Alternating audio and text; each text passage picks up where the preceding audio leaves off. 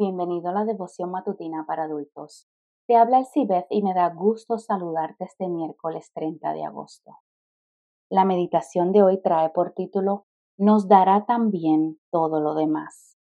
La lectura bíblica la encontramos en Romanos 8:32. Si Dios no se guardó ni a su propio Hijo, sino que lo entregó por todos nosotros, ¿no nos dará también todo lo demás? De acuerdo con el Evangelio de Lucas, el día en el que Pedro, Juan y Jacobo tuvieron su mejor pesca, trajeron a tierra las barcas y dejándolo todo, lo siguieron. Lucas 5:11. Más adelante Jesús vio a Mateo trabajando arduamente en la cobranza de impuestos y le dijo, Sígueme. Él, Mateo, dejándolo todo, se levantó y lo siguió. Lucas 5, 27 al 28.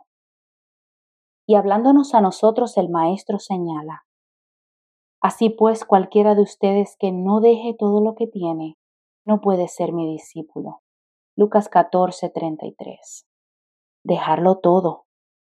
¿Por qué el Señor pide que lo dejemos todo por seguirlo a Él? Pablo nos da una respuesta contundente. Si Dios no nos negó ni a su propio Hijo, sino que lo entregó a la muerte por todos nosotros, ¿cómo no habrá de darnos también junto con su Hijo todas las cosas? En Cristo Dios nos regaló todo el cielo. Cuando el Señor nos pide que dejemos todo lo que tenemos, es para darnos todo lo que Él tiene para nosotros. David Platt dio en el clavo al decir, cuando abandonamos las baratijas de este mundo y respondemos a la invitación radical de Jesús, descubrimos el infinito tesoro de conocerlo y experimentarlo. Mi todo son baratijas, pero en el todo del cielo están los tesoros infinitos. ¿No valdría la pena cambiar nuestro todo por el todo de Dios? En 1874 la señora Frances Havergal compuso el himno Que mi vida entera esté. En una de sus estrofas escribió, Que mis labios al hablar hablen solo de tu amor, que mis bienes ocultar no los pueda a ti, Señor.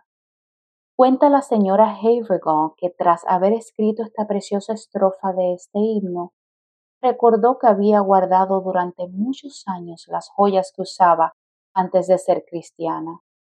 Eran tantas que no tenían nada que envidiarle al cofre de una condesa. Entonces se dijo a sí misma que no seguiría ocultando sus bienes y decidió entregar las joyas a una sociedad misionera para que utilizara el dinero en el avance de la causa de Cristo. ¿Qué le estamos ocultando a nuestro Padre? Hoy tenemos la oportunidad de decirle al Señor, te entrego todo de mí para recibir todo de ti. Dios está deseando cumplir su promesa de en Cristo darnos todas las cosas. Romanos 8:32. Te invitamos a escucharnos nuevamente mañana. Que sientas la presencia de Dios en este día.